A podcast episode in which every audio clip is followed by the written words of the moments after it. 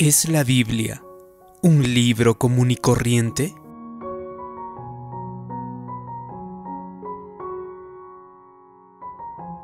Toda escritura es inspirada de Dios y provechosa para que el hombre de Dios sea eternamente competente y esté completamente equipado para toda buena obra. 2 de Timoteo, capítulo 3, del 16 al 17. Hay quienes piensan que una afirmación, como la anterior de Timoteo, es un tanto exagerada. ¿Qué piensa usted? ¿Con cuál de las siguientes definiciones de la Biblia concuerda? Un clásico de la literatura universal, uno de tantos libros sagrados, una colección de leyendas moralizantes o la palabra de Dios. Pero, ¿vale la pena averiguar qué es la Biblia en realidad? Fíjese en cuál es su objetivo. Todas las cosas que fueron escritas en tiempo pasado fueron escritas para nuestra instrucción, para que mediante nuestro aguante y mediante el consuelo de las escrituras tengamos esperanza. Romanos 15:4. En otras palabras, la Biblia fue escrita para instruirnos, consolarnos y darnos esperanza. Pues bien, ¿cuánto caso le haría usted a la Biblia si solo fuera un clásico de la literatura o uno de tantos textos sagrados? ¿Se dejaría instruir por ella? A la hora de tomar decisiones que le afecten a usted y su familia, seguirá sus consejos incluso si no coincidiera con su opinión personal? ¿Y si fuera un conjunto de mitos y leyendas, le consolarían o darían esperanza sus promesas? Millones de personas que han analizado la Biblia han llegado a la conclusión de que es la palabra de Dios. ¿Le gustaría saber por qué no creen que sea un libro común y corriente? Porque tiene un historial profético intachable ni una sola palabra de todas las buenas palabras que Jehová su Dios les ha hablado ha fallado. Josué 23:14. ¿Por qué es diferente? Es bien sabido que las predicciones de los antiguos adivinos eran ambiguas y poco confiables, como los horóscopos del día de hoy. Los futurólogos basaban sus predicciones en las tendencias que observaban y raras veces se atreven a predecir sucesos concretos con siglos de antelación. Las profecías bíblicas, en cambio, son específicas y siempre se cumplen, incluso cuando anuncian desde hace mucho las cosas que no se han hecho. Isaías 46:10, un ejemplo. En el siglo VI antes de nuestra era, el profeta Daniel tuvo una visión que anticipaba la rápida caída del imperio medo-persa ante Grecia. También predijo que tan pronto como el triunfante rey griego se hiciera poderoso, sería quebrado. ¿Tendría sucesor? Hay cuatro reinos que de su nación se pondrán de pie, escribió Daniel. Pero no con su poder. ¿Qué demuestra la historia? Alejandro Magno se convirtió en el rey de Grecia más de dos siglos después de que Daniel escribiera esta profecía. En diez años conquistó el imperio medo-persa y extendió sus dominios hasta el río Indo, en el actual Pakistán. Pero murió inesperadamente con solo 32 años. Su imperio se desintegró Tiempo después, cuando los cuatro vencedores de la decisiva batalla de Ipso, Asia Menor, se lo repartieron, ninguno de ellos alcanzó su mismo poder. ¿Qué le parece? ¿Conoce algún otro libro cuyas profecías se cumplan sin falta? ¿O es la Biblia el único? También cuenta con datos históricos precisos. He investigado todas las cosas desde el comienzo con exactitud. Lucas 1, 3. ¿Por qué es diferente la Biblia? Los fantasiosos relatos de mitos y leyendas no indican fechas y lugares específicos ni nombres de personas históricos. Sin embargo, la Biblia aporta numerosísimos datos históricos que confirman que sus palabras se basan en la verdad. Salmo 119, 160. Traducción en lenguaje actual. Un ejemplo según la Biblia. Nabucodonosor, el rey de Babilonia, se llevó a Joaquín, el rey de Judá, al destierro. Tiempo después su sucesor Evil Moredek, el rey de Babilonia, en el año que llegó a ser rey, elevó la cabeza de Joaquín, sacándolo de la casa de detención y le concedió una porción designada todos los días de su vida.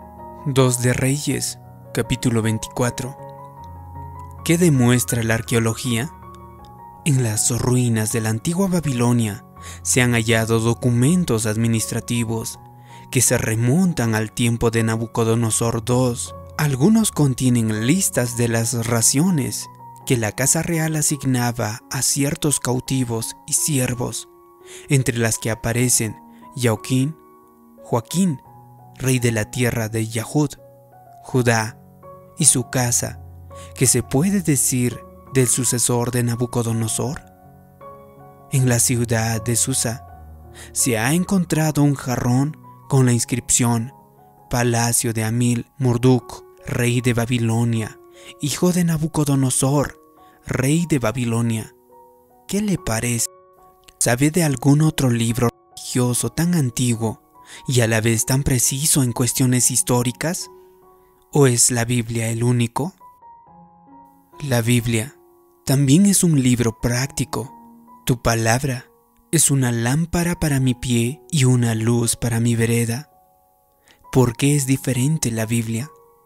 Ciertas obras de gran valor literario pueden considerarse clásicos, pero raras veces son útiles para la vida actual. Hasta los manuales de instrucciones modernos necesitan constantes revisiones. Sin embargo, no pasa lo mismo con la Biblia, pues declara que las cosas que fueron escritas en tiempo pasado fueron escritas para nuestra instrucción. Romanos 15:4. Un ejemplo. Aunque no es una guía para la salud, la Biblia hace muchas sugerencias provechosas para el bienestar emocional y físico. Entre otras cosas explica que un corazón calmado es la vida del organismo. Proverbios 14:30. También advierte que el que aísla busca su propio anhelo egoísta, contra toda sabiduría práctica estallará. Proverbios 18:1. Además declara que hay más felicidad en dar que en recibir. Hechos 20:35. ¿Qué han revelado los estudios científicos? Que la persona apacible, sociable y generosa disfruta de mejor salud, de acuerdo con la revista JAMA de la Asociación Médica Americana. Los hombres temperamentales son dos veces más propensos a sufrir un ataque cerebral que los que controlan su genio un estudio de 10 años realizado en Australia reveló que las personas ancianas que tienen mayor trato social con amigos y confidentes suelen vivir más. Y en el año 2008, un grupo de investigadores de Canadá y Estados Unidos comprobó que es más feliz quien gasta dinero en otros que quien gasta en sí mismo. ¿Qué le parece? ¿Habrá algún otro libro completado hace casi dos mil años, al que podamos acudir por recomendaciones en materia de desarrollo personal, ¿o es la Biblia el único? El conocimiento a veces supone la diferencia entre la vida y la muerte. Cuando el pequeño Noobu enfermó con solo 10 meses de edad, su madre, que colaboraba en un centro médico de su comunidad en Nigeria, supo de inmediato qué hacer. Le dio a beber una solución rehidratante que ella misma preparó a base de azúcar, sal y agua limpia. De acuerdo con un informe de la UNICEF, atajó la enfermedad de su hijo gracias a su rápida respuesta y al acceso a la atención médica. El conocimiento de la Biblia también puede salvar vidas. El primer escritor bíblico Moisés dijo que dicho conocimiento no es palabra sin valor para ustedes, sino que significa su vida y por esta palabra podrán alargar sus días, tener una vida mejor. ¿De veras puede ese conocimiento alargar sus días? ¿Y por qué se dice que significa su vida? Los análisis anteriores demostraron que la Biblia es incomparable por varios motivos, sus profecías confiables, su exactitud histórica y científica, su coherencia y su valor práctico, puesto que la Biblia es sin lugar a dudas un libro único y afirma tener la receta para alcanzar una vida más larga, una vida plena. ¿No valdría la pena analizarla? Si desea paz interior hoy y felicidad absoluta en el futuro, lo animamos a estudiar y a aprender acerca de la Biblia. Tiene un conocimiento exacto. Por eso, este será una herramienta para usted para alcanzar la plenitud de su destino. Si te ha gustado este vídeo y crees que puede ayudar a otras personas, haz clic en me gusta, compártelo y suscríbete en este canal. Y también déjame la siguiente declaración en los comentarios. Yo confío en la palabra de Dios. Así podré saber que te ha gustado y te ha ayudado este vídeo. Gracias por tu comentario. Gracias por suscribirte. Mi nombre es David Yugra. También te invito a que te suscribas a mi canal personal. Encontrarás más tips de desarrollo personal. Te mando un abrazo. Conmigo nos vemos en un próximo vídeo. Hasta pronto.